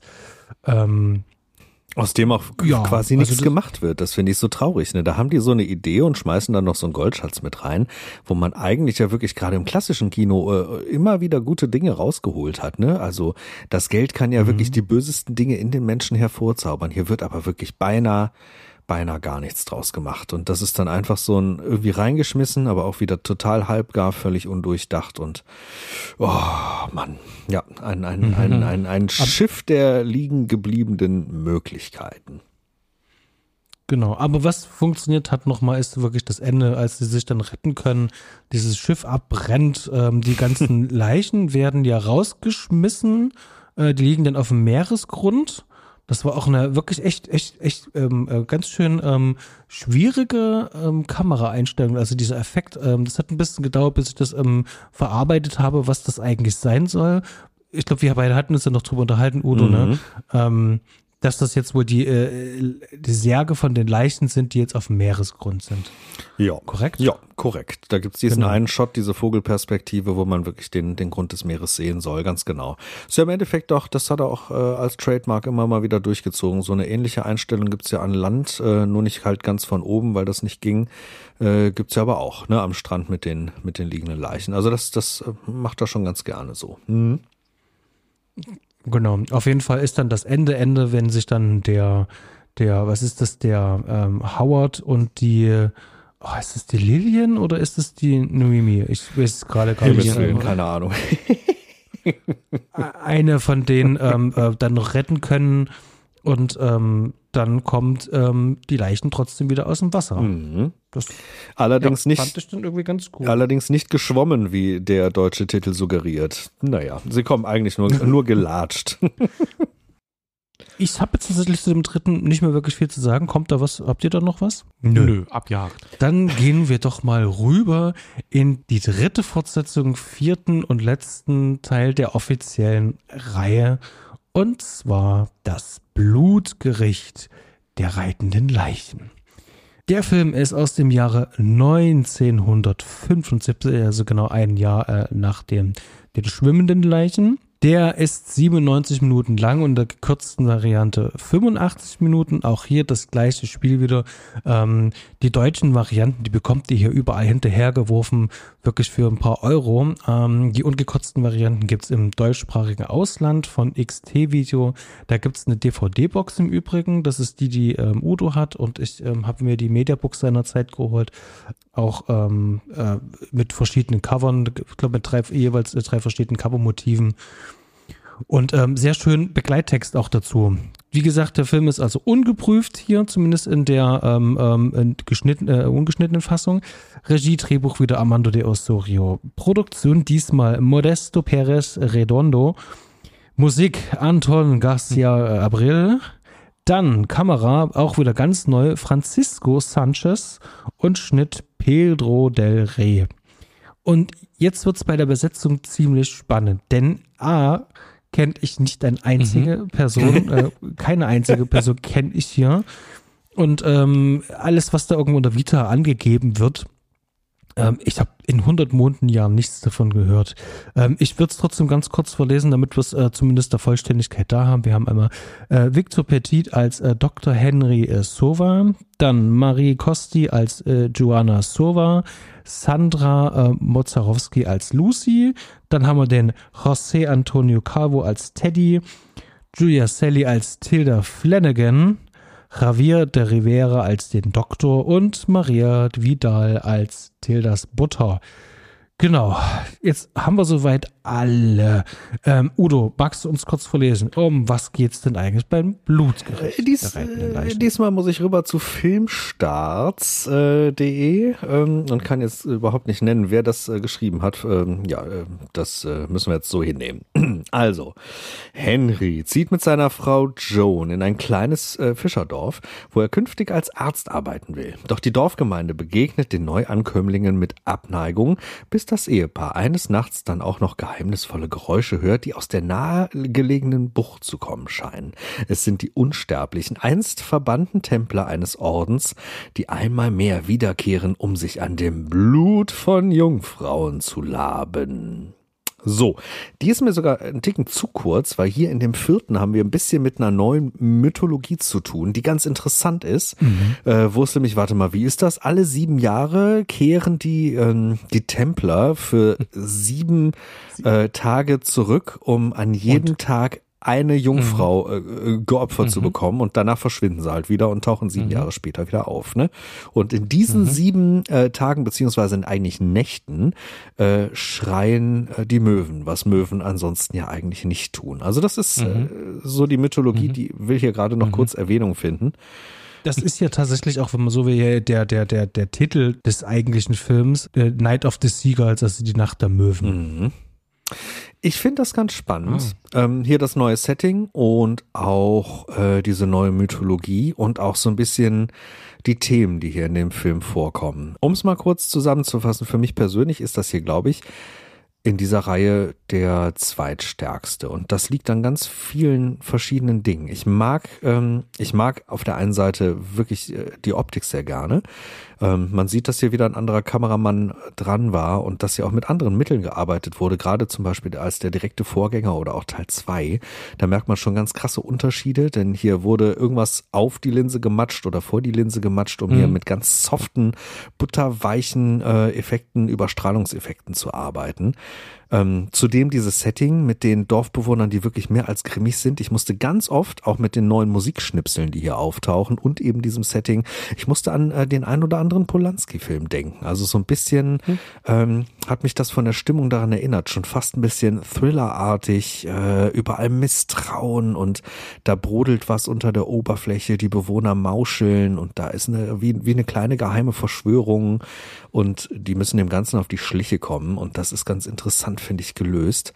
Ähm, äh, so gibt's da so einige Versatzstücke, die ich wirklich mag und auch, dass Osorio hier wirklich sich dran gewagt hat und das ganze Ding nochmal äh, so ein bisschen in eine neue Richtung gelenkt hat, was die Templer selber angeht und äh, das hatten mhm. wir halt so vorher überhaupt noch noch gar nicht in dieser Art und Weise in der Reihe. Also da hat er sich äh, an vielen Stellen wirklich nochmal neu erfunden und auch versucht, damit mit den Figuren richtig zu arbeiten, mit dem alten Doktor, mit dem neuen Doktor und auch mit den Leuten halt in diesem Dorf, mit Lucy ähm, mit dem Ganzen. Das, das finde ich schon, hier hat er sich nochmal richtig Mühe gegeben, ähm, nochmal einen starken Abschluss äh, abzuliefern ähm, und nochmal irgendwie wirklich ein paar frische Ideen und frischen Wind in seine Reihe reinzuklopfen. Also das, das finde ich ein spannendes Gerät und war da gestern äh, bei unserer Sichtung, Basti, sehr, sehr froh, dass da nochmal irgendwie was, was Neues um die Ecke kommt, denn sonst ähm, hätte ich da wahrscheinlich auch Probleme gehabt, gerade bei einem vierten Teil von so einer Reihe. Aber wie ich vorhin rausgehört habe, Fred, hm. dir ging es ganz anders mit diesem Film als mir, oder?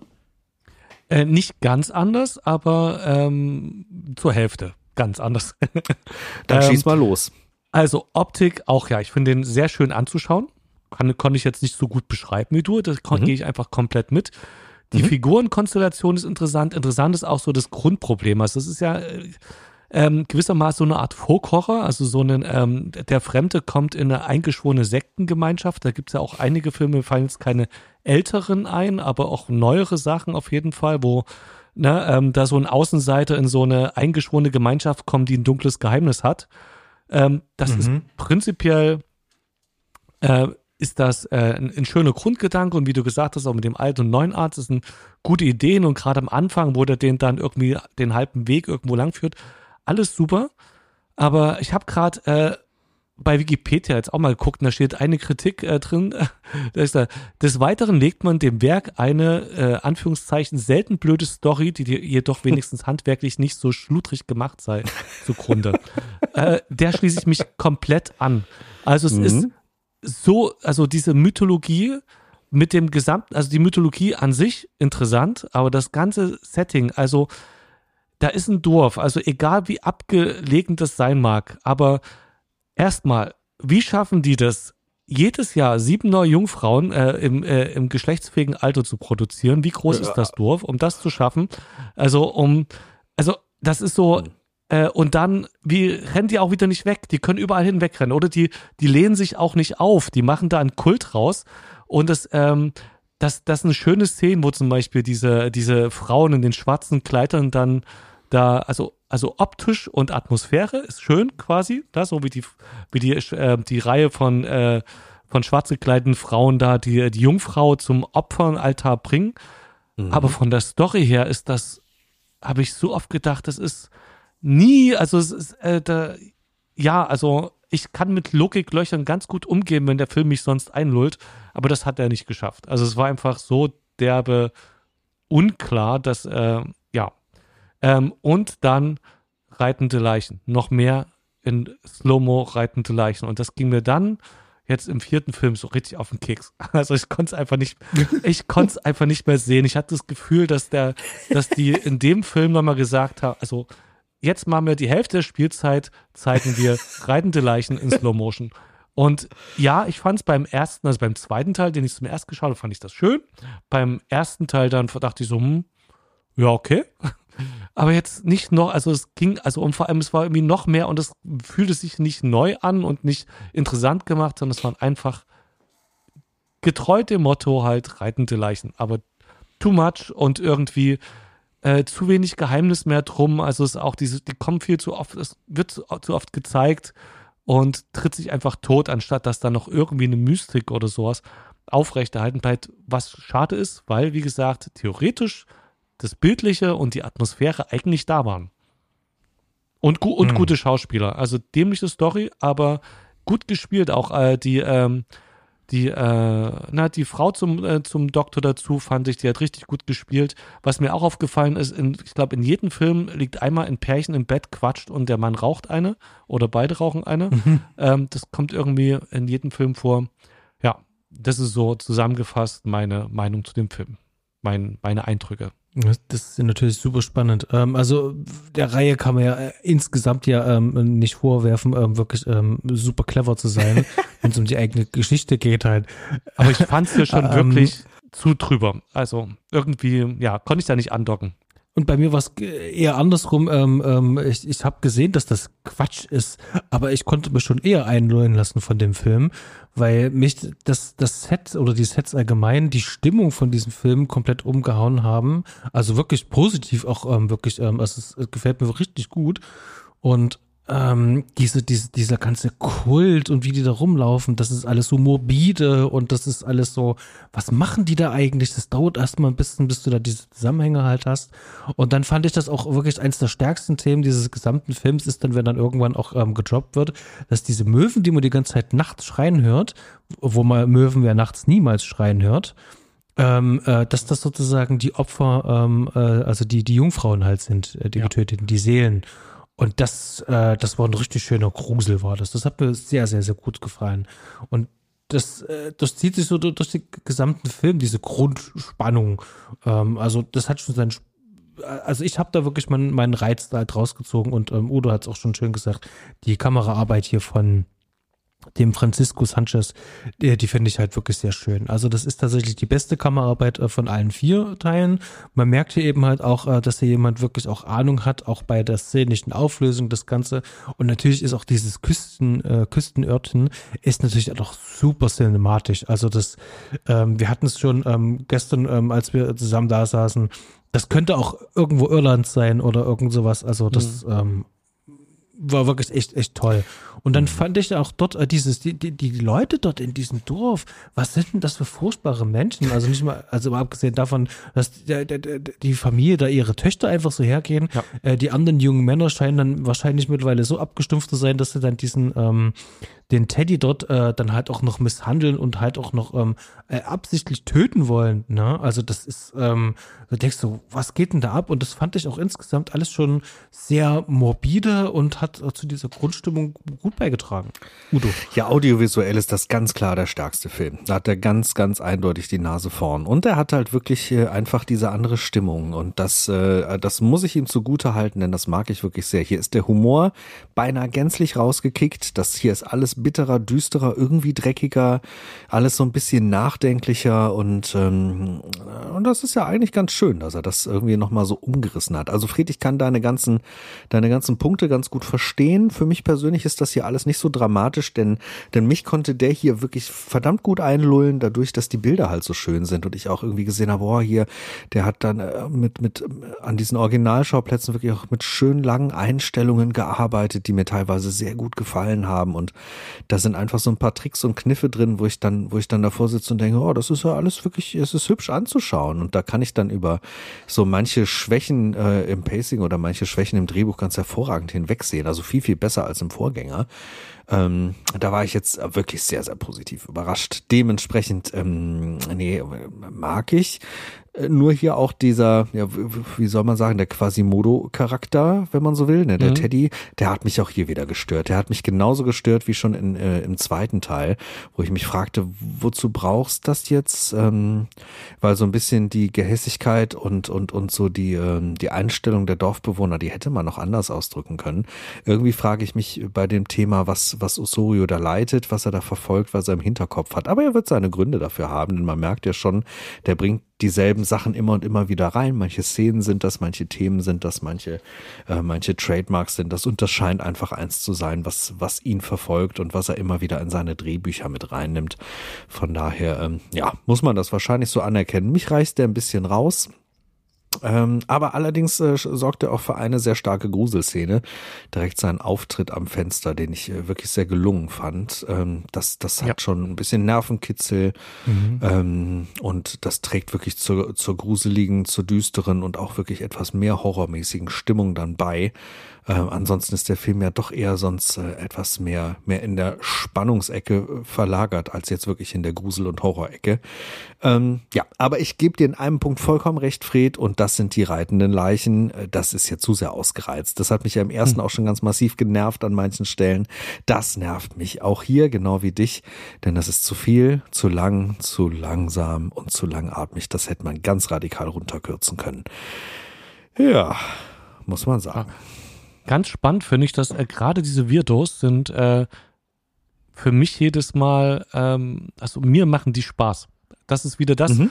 Also genau der Punkt, also äh, dort, wo, äh, wo ihr so quasi eure Kings habt, die, äh, wo mhm. ihr sagt, wow, wo ich denke, Hä? ist genau andersrum. Ähm, äh, der quasi Moto in dem letzten Teil und der äh, komische aus dem äh, also jetzt aus dem zweiten, dem ersten, zweiten mhm. meine ich, und aus dem ersten. Und jetzt hier, der, der hat mich sehr an Peter Lorre erinnert. Mhm. Ähm, so, ne, er meine Stadt, ihr, ihr, wisst ja, wen ich meine. So, der hat auch so diesen, genau mhm. diesen schrägen, also genau dieses äh, Schräge von Peter Lorre. Und ich kann mir gut vorstellen, ich hatte das Gefühl, dass ich genau mit dem auch schon irgendwie ähnliche Einstellungen gesehen habe. Ähm, ich glaube, der ähm, Osario hat äh, dies schön zusammengeklaut aus der Filmgeschichte und in mhm. dem Fall äh, genau, genau dorthin. Das ist, das ist ähm, richtig. Was, was mir richtig, richtig gut gefallen hat. Es ist richtig witzig, Fred, dass du das erwähnst, weil genau dasselbe habe ich gestern auf der Couch, als wir den Film hier geguckt haben, dem Basti nämlich auch gesagt, mhm. dass ich an Peter Lorre denken muss und ganz viel auch äh, verschiedene Filme und Einstellungen da irgendwie im Hinterkopf hatte. Es ist mir ganz genauso aufgefallen. Mhm. Ähm, ja, und äh, also ich muss ja teilweise beipflichten. In der Hälfte der Reihe mag ich die skurrilen Figuren total gerne, nämlich im ersten und im dritten Teil. Äh, Im ersten dieser völlig skurrile äh, äh, Kerl da äh, mhm. in dieser Leichenhalle, ne? Und im dritten Teil dann der etwas verschrobene Professor. Die mag ich super gerne. Nur im zweiten und im vierten schießen die mich halt ein bisschen raus, weil ich es zu sehr drüber finde. Aber ähm, ja, ich kann verstehen, ja. dass du das magst, vollkommen. Das ist dann mein King quasi, dass ich das einfach vom Prinzip mhm. her so sehr mag, dass ich mich dann einfach freue. Da ist mir ja. auch egal, ob die eine Funktion haben oder äh, da äh, sogar irgendwie wegsteuern von der Story. Das ist einfach, da geht mhm. mir das Herz auf quasi, wenn ich so eine ähm, verwirrten Charaktere sehe. Mhm, fair enough, okay. Aber ähm, was man noch fairerweise sagen muss, also ich hätte es vorhin schon gesagt, äh, der Glöckner von Notre Dame, ähm, das sind so die Stoffe, zu denen er immer wieder zurückkehrt und ähm, du brauchst natürlich ja trotzdem Figuren im Film, die die Exposition vorantreiben. Dafür ist der Teddy da und er gibt uns ja auch die wichtigsten Informationen. Ja. Also zum einen ist es ja der Doktor selber, der uns am Anfang Informationen gibt und äh, Teddy ähm, erklärt uns dann eigentlich mehr oder weniger den, den ganzen Rest.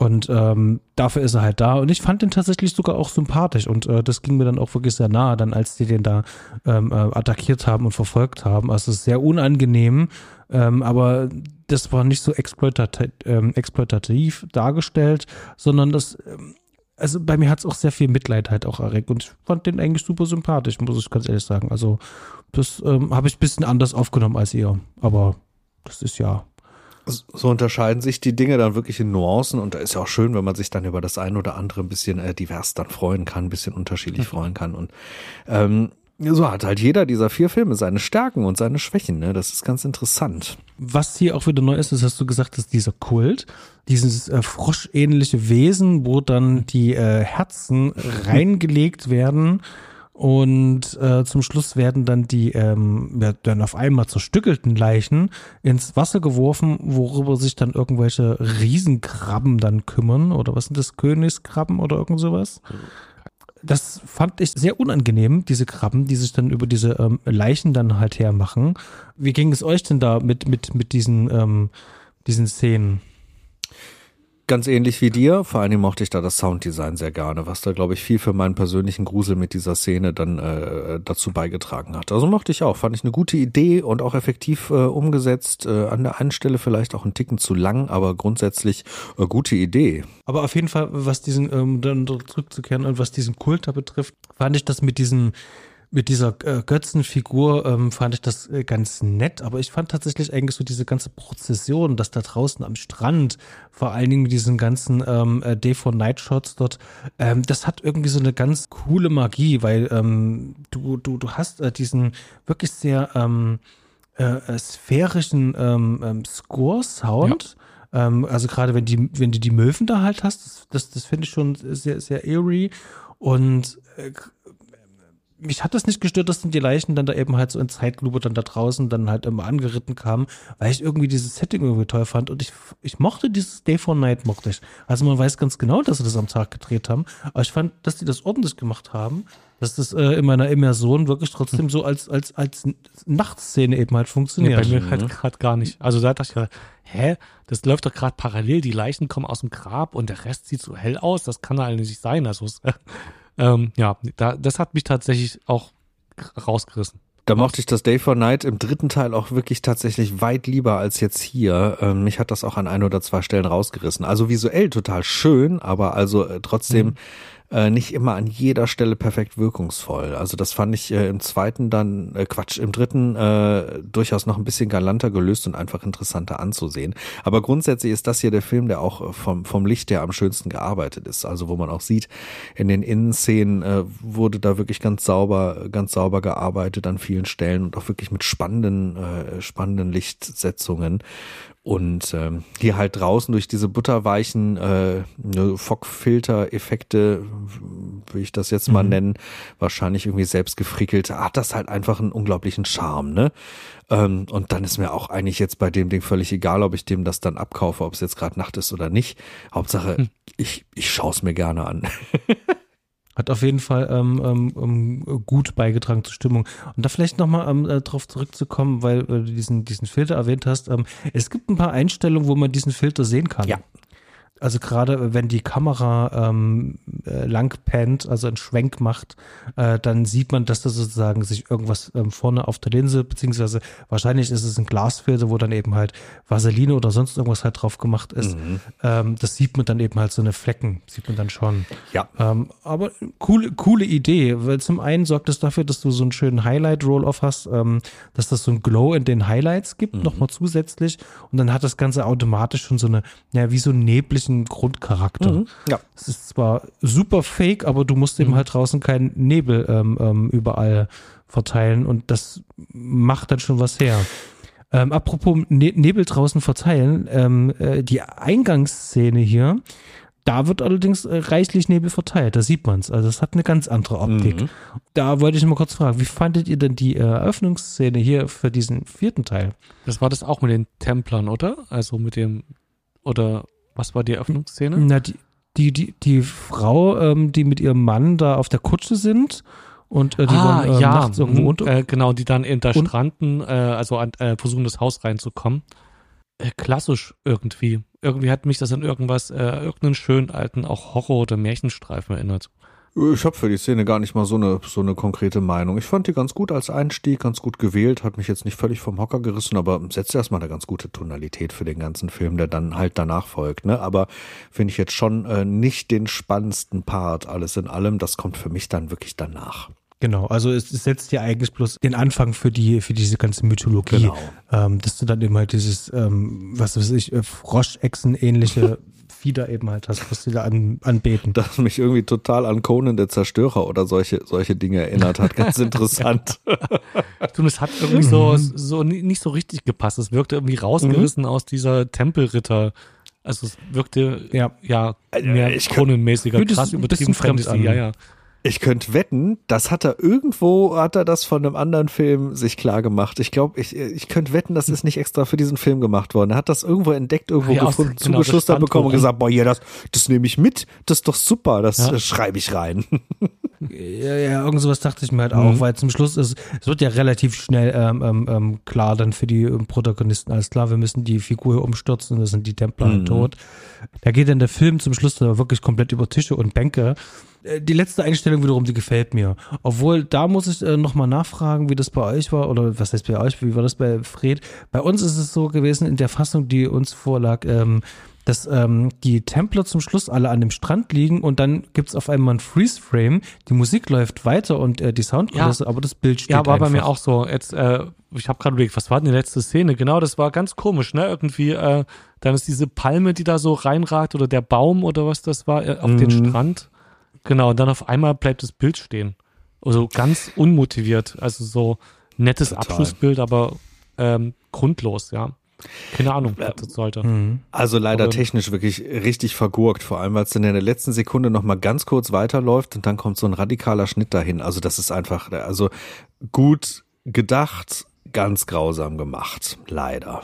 Bisschen schade, aber die, die Grundidee dahinter finde ich halt eigentlich ganz cool, dass äh, die äh, Figur umgeschmissen wird und dann fallen sozusagen alle Leichen mhm. um und liegen dann da sozusagen so am Strand aufgereiht fand ich ganz nett. Also ich weiß, was er davor hatte, ähm, aber tatsächlich da hat es eben halt technisch nicht hingehauen. Und ich würde auch mal sagen, so, so wie der äh, Film zum Schluss dann durchrauscht, äh, das hat auch einfach wirklich das, das verdammte Geld halt einfach zu, Ende gegangen ja, das Also, glaube ich auch. Wahrscheinlich. Sonst hätten wir noch Teil 5 bekommen, äh, das Geisterraumschiff der schwebenden Leichen. Äh, warte ich immer noch drauf. äh, das, äh, das könnte irgendwann gerne noch gemacht werden. Ich wäre bereit. Ja, aber bleibt tatsächlich zu sagen, das ist tatsächlich ähm, für mich so einer der äh, besten der Reihe, mhm. für mich persönlich. Ähm, die haben alle wirklich so ihre Höhen und Tiefen, aber der gehört tatsächlich mit wirklich zu denen, ähm, die ich äh, mir rauspicken würde oder die ich, ähm, äh, die, den ich vielleicht jemanden empfehlen würde, der das vielleicht die Reihe noch nicht kennt. Wie wäre denn dein Ranking durch die ganze Reihe? Magst du das mal kurz teilen? Ach du meine Ja, ist schwierig, ich weiß. Ich glaube, das ist natürlich auch, ja, das ist, also da kann ich wirklich sagen, tagesformabhängig, aber als, als Schlusslicht machen eben halt die schwimmenden Leichen, mhm. das kann ich schon mal mhm. sagen. Und äh, der zweite und der vierte, die ähm, kämpfen um Platz zwei und der erste, der steht für sich an erster Stelle. Interessant. Fred, bei dir? Ähm, nee, ich glaube, äh, der zweite wäre bei mir der beste. Ähm, Aha. Ich, zum einen habe ich ihn als erstes gesehen und bin da zum ersten Mal mit konfrontiert wurden. Und zum anderen, äh, so wie, äh, wie ihr es auch gesagt habt, der, der ist ähm, am, kom, am komprimiertesten. Ähm, äh, ich mag Italo-Western und kann da, fühle mich deswegen ganz wohl. Da mhm. ist, ich glaube, die einzige wirklich unlogische, also, diese, also das, wo es mich rausreißt, ist wie in den ganzen Film, dieses geht doch einfach die kommen doch eh nicht hinterher. Also das ist, äh, ich weiß nicht, warum die die Leichen nicht entweder einfach abbrennen oder sich zusammentun. das, äh, ähm, das ist irgendwie nicht so inszeniert, dass ich mich da reinfühlen kann und ich, äh, dass es gruselig ist halt in den, ähm, also das, warum die da nicht einfach gehen. Oder eben mhm. jetzt im ähm, vierten Teil, der äh, mein zweiter, also, ähm, der mein zweitliebster Teil wäre, wo mich zwar, wie gesagt, mhm. äh, ich die Hälfte da so die ganzen reitenden Leichen äh, ein bisschen wegnehmen würde, äh, rausnehmen würde. Ähm, weil dieses Setting, also dieses äh, Folk-Horror-Dings mit der Sekte ist eigentlich ziemlich cool. Ich mhm. hätte gerne nur einen Grund, mhm. warum, Basti hat das ja schön gesagt, also was sind denn das für Menschen, warum machen die das mit? Und das, das frage ich mich halt auch. Also wenn es irgendwie dann noch einen Grund gegeben hätte, dass die, keine Ahnung, von dem ewigen Leben dann profitieren oder sowas, irgendwas, das mir ja. sagt, ach, ja. deswegen opfern die die ihre Jungfrauen. Aber so hätte ich gesagt, ey, macht, tut euch doch zusammen. Also, wer gibt denn seine Kinder her? Und, äh, ne, also das war so ein, es hat mir gefehlt. Ansonsten wäre das äh, von der Qualität her und so, wäre der vierte sonst der an der ersten Stelle wahrscheinlich, mhm. wenn der mich da mehr mhm. überzeugt hätte. Ja, Spannend. und die anderen mhm. zwei äh, hätte ich, ja, ja, nicht gebraucht. Ja, also da überschneiden wir uns. Ich habe auch definitiv den zweiten an Pole Position und dann äh, dicht gefolgt äh, von der vier und bei mir wäre dann auf Platz Nummer drei wirklich der erste und Schlusslicht ist auch da die schwimmende Kiste. Ähm, ja, also von daher vom Ranking her sind wir da sehr dicht beieinander. Mhm. Ja. Wobei ja, zum Beispiel die schwimmenden Leichen, der ist einfach wirklich schlecht. So, also weil der so langweilig ist, also und aus vielen anderen Gründen. Aber eigentlich mag ich dieses Horror-Setting, also was, wie gesagt, Hammer-Horror oder mhm. sowas. Das ist eigentlich vom Grunde und also mit, auch mit dem ganz vielen Nebel fand ich das schön, aber der war, hui, war der langweilig. Mhm. Ja, das ist das Problem, ne? Das, das hätte die Pole Position werden können, äh, wäre der nur ein bisschen anders gemacht. Tja. Ja. Also ich habe ja nur den ersten jetzt ähm, innerhalb von ähm, einem Jahr viermal mhm, gesehen. Mhm. Und der ist so, so ganz speziell. Zum einen ist der super weird der hat ganz viele Schwächen und aber auch ähm, äh, die, in diesen Schwächen sind aber irgendwie so, das sind so ganz markige Shots mit drin. Ähm, dann muss man natürlich auch noch sagen, der hat ja erstmal den Grundstein für diese ganze Reihe gelegt und deswegen muss ich den auch ausklammern und vor allen Dingen auch für mich persönlich an die erste Stelle setzen. Denn ich kann mir den anschauen und es fühlt sich trotzdem frisch an. Und da sind ganz viele kuriose Momente drin, die mich dann auch jedes Mal wieder erfreuen oder wo ich denke so, ah, das ist schon, das ist schon cool mit der Stimmung halt. Und äh, die, die Stimmung zum Beispiel vom ersten Teil, die kriegt maximal noch der vierte hin. Ansonsten mhm. ähm, kommt da keiner so wirklich ran. Ähm, also deswegen äh, kann ich äh, verstehe ich das nur bedingt. Also, na klar, also äh, der, der zweite ist natürlich schon ähm, rund, was, äh, wenn es darum geht, äh, ist es ein funktionierender Film. Ne? Mhm. Ähm, da hängen die anderen schon ein bisschen hinterher. Aber die äh, Stimmung, darum geht's ja. Das ist auch eins von diesen großen Themen eben halt, ähm, äh, oder eins von, ja doch eins von den vielen Themen, die den Film durch, äh, die Reihe durchzieht. Ähm, ähm, wirklich Stimmung, richtig coole Gruselstimmung. Und ähm, ich finde es ein bisschen schade, dass es ähm, recht wenig äh, klassische Gruselfilme gibt. Ich weiß nicht, wie es bei euch ist, also sowas wie The Fog zum Beispiel. Das ist einer meiner absoluten Lieblingsfilme, weil der hat so diese, diese, diese Geistergeschichten, diese Geisterheft-mäßige ähm, Stimmung halt. Und genau das mag ich eben halt auch an dieser Reihe. Ähm, und schade, dass es da nichts anderes gibt. Oder äh, kennst du noch ein paar coole Gruselfilme? Da müsste ich dir jetzt mal ein bisschen die Namen rausfischen, aber ich habe da durchaus den einen oder anderen gesehen, gerade was so in die Haunted House Richtung geht und so, ne, auch in der klassischen Hammer Richtung und so. Da findet man schon noch so einige wirklich eindeutige Gruseldinger, die auch äh, in dieselbe Kerbe schlagen.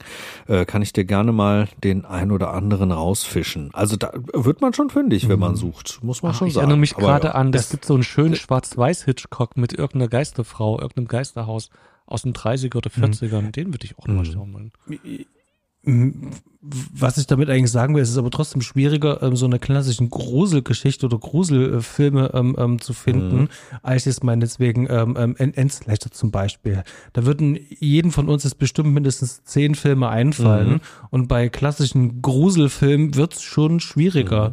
Ähm, und das finde ich ein bisschen schade. Also so richtig klassische Gruselgeschichten, die eben halt mal nicht in einem Geisterschloss spielen mhm. oder in einem Haunted House spielen, sind eben halt tatsächlich wirklich sehr rar gesehen. Mhm. Und ich finde diese reitenden Leichen, dieses ganze Erscheinungsbild, diese ganzen verschiedenen Mythologien, die der Osorio da einbaut, das finde ich schon ziemlich cool. Und dass da auch so, so frei variiert damit. Ähm, das, das macht mir schon Spaß. Und was ein bisschen schade ist halt, ähm, die Reihe hatte halt leider nicht wirklich viel Geld.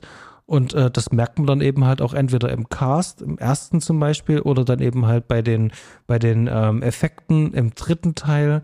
Ähm, oder teilweise einfach so, ähm, hier wird jetzt durchgerauscht, war keine Zeit zum Beispiel für eine äh, richtig gute ähm, Pre-Production, wo sich mehrere Leute dieses Drehbuch noch einfach nochmal vornehmen und einfach nochmal drehen und wenden, die Dramaturgie noch ein bisschen ausfeilen. Also da merkt man eben halt auch ähm, die Abwesenheit von Geld einfach nur. Und das ist eben ein bisschen schade.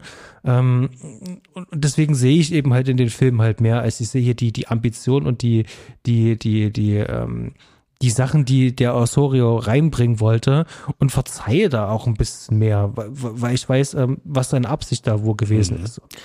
Da habe ich wahnsinnig viel Freude dran. Ähm, ich möchte dir noch zwei ganz dicke Tipps in der Gruselrichtung gerne mitgeben. Vielleicht kennst du sie auch schon, aber das sind jetzt so die ersten beiden, die mir einfallen, die bei mir auch ganz weit oben in Listen kommen, wenn ich mal Bock auf dieses Genre habe. Und das ist einmal House on Haunted Hill, äh, der alte aus, aus dem Jahre 59 von mhm. William Castle mit äh, Vincent Price.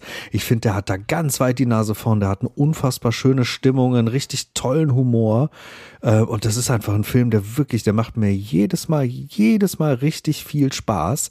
Und das finde ich ist wirklich ein Gruselklassiker. Und einen zweiten, den ich nennen würde, mhm. ist ähm, Dr. X von äh, Michael Curtis. Äh, aus dem Jahre 1932. Ähm, irgendwie ein Film, der total untergegangen ist, den ganz, ganz wenig Leute kennen. Und ich finde, das ist wirklich ein absolutes, stimmungsvolles Grusel-Highlight. Ähm, so, so der ganzen vergangenen Tage aus der schwarz-weißen Ära. Und der macht unfassbar viel Spaß. Den kennt irgendwie gefühlt fast keiner. Und äh, deshalb wollte ich den jetzt ganz gerne auch hier als Beispiel nennen. Ich weiß gar nicht, Basti, kennst du einen von den beiden? Ja, ja, ähm, ich kenne den, den, ähm, also vor allem äh, auch das Remake, ähm, also sowohl ähm, den ersten, also dieses Original und auch das Remake. House on Haunted Hill, ne? Äh, von House on Haunted mhm. Hill, genau. Äh, dazu gesellt sich dann auch noch, wer heißt das, äh, bis das Blut gefriert, oh, ja. wäre hier noch eine mhm. ähm, sch schöne Empfehlung. Genau, und äh, mein absoluter ähm, Favorit, wenn es um wirklich große Geschichten geht, ist tatsächlich die Changeling. Ähm, das Grauen im, im Deutschen mhm. ist von 82 mit Peter Medak. Das ist so ein fantastischer, äh, wirklich ähm, Haunted, ähm, Haunted House äh, Film, einer der, also wirklich einer der besten. Mhm. Also der Film, ähm, der ist ganz fantastisch. Mhm. Ähm, wenn ihr den irgendwo seht, ähm, zuschlagen, da kann man nichts verkehrt machen. Ähm, ganz fantastischer Film. Ja. Ähm, ja, schön. Da haben wir doch direkt schon mal ein paar äh, fantastische Beispiele genannt, wenn man hier von den reitenden Leichen wirklich mal die Schnauze richtig voll hat, äh, wo man dann trotzdem mal in äh, ähnlichen Gewässern mal ein bisschen durch die Gegend ja, was, schippern kann. welchen ich noch letztens gesehen habe, der jetzt den vierten Teil äh, in die Nähe kommt, ist Wickerman, den ihr bestimmt auch kennt.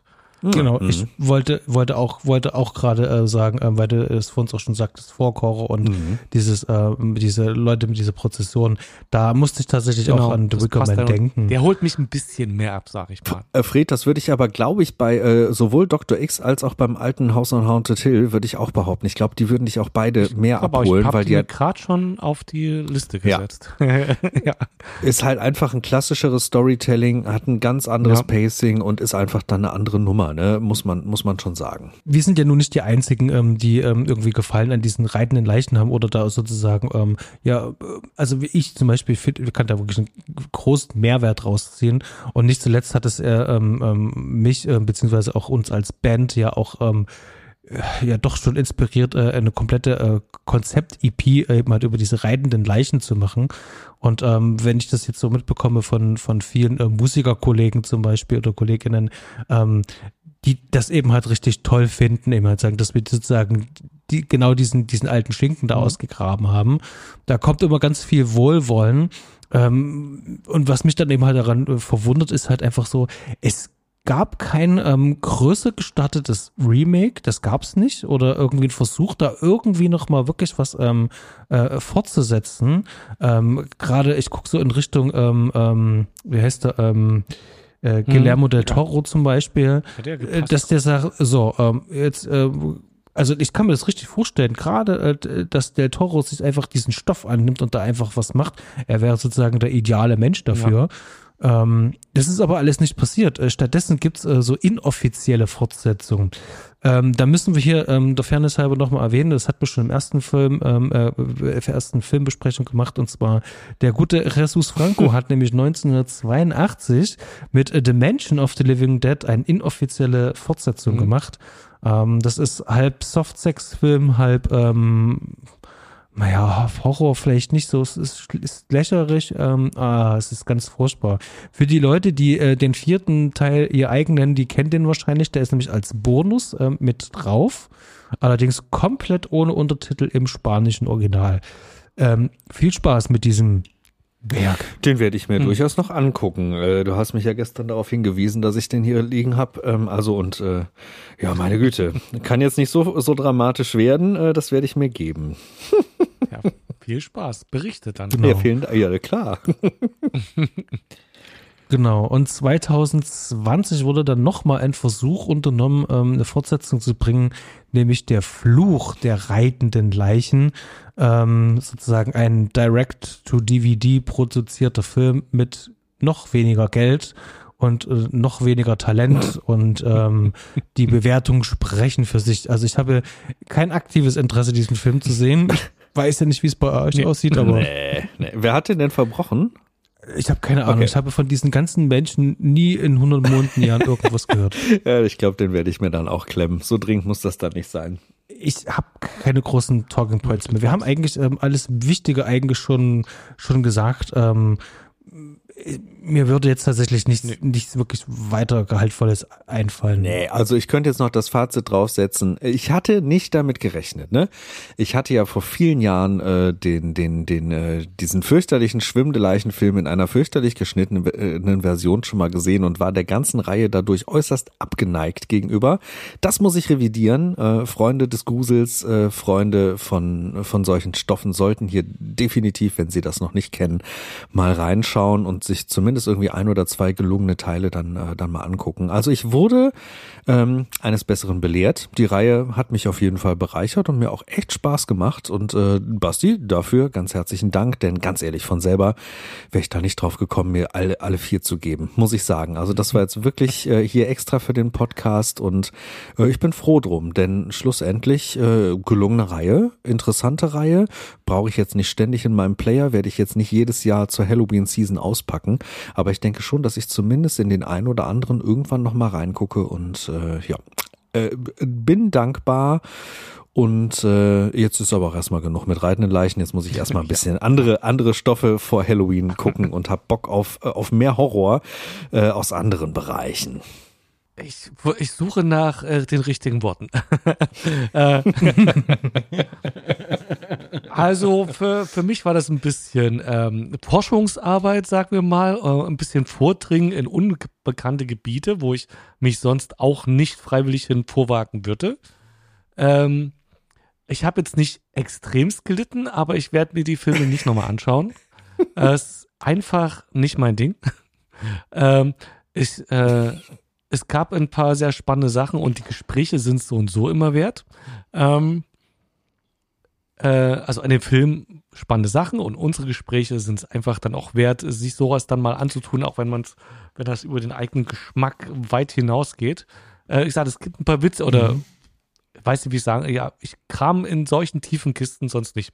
Und äh, so, äh, ja. Särgen, Särgen. In ganz tiefen, genau, äh, Katakomben und Särgen. Äh, ja, ähm, das, äh, die Gespräche haben Spaß gemacht, die Filme weiß ich gar nicht, ob die mir Spaß gemacht haben oder ob so, teilweise war es schön, die zu schauen und teilweise dachte ich, warum mag das jemand? Naja, ich glaube, jetzt habe ich, ihr habt es mir erzählt, jetzt, jetzt weiß ich's.